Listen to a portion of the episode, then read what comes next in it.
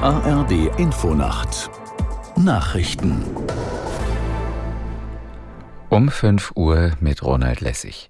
Die Polizei in Köln hat die Schutzmaßnahmen für den Kölner Dom erhöht.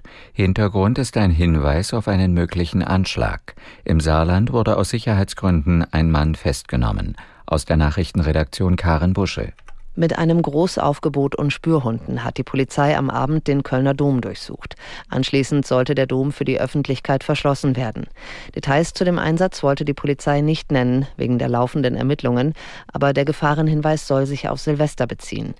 Die Gottesdienste an Heiligabend sollen stattfinden, Besucher müssten sich aber auf erhöhte Sicherheitsstandards einstellen, alle sollen kontrolliert werden. Dom und Polizei empfehlen, frühzeitig zu den Messen zu erscheinen und keine Taschen mitzunehmen.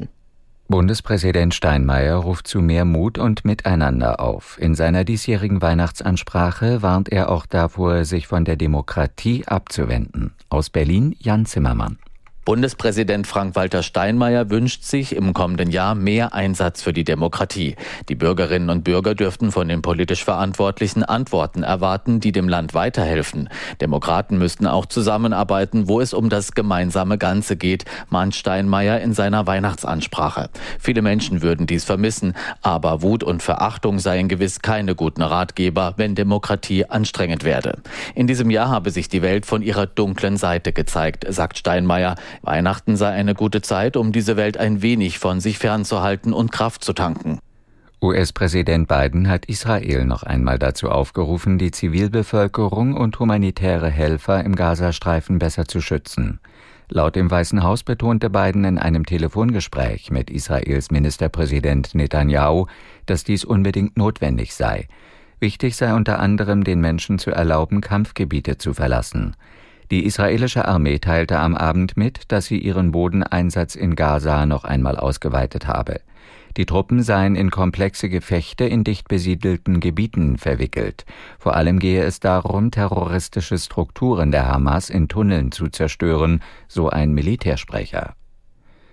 Bei einem Busunglück in Nicaragua sind mindestens 19 Menschen ums Leben gekommen. Zudem sollen etwa 40 weitere verletzt worden sein.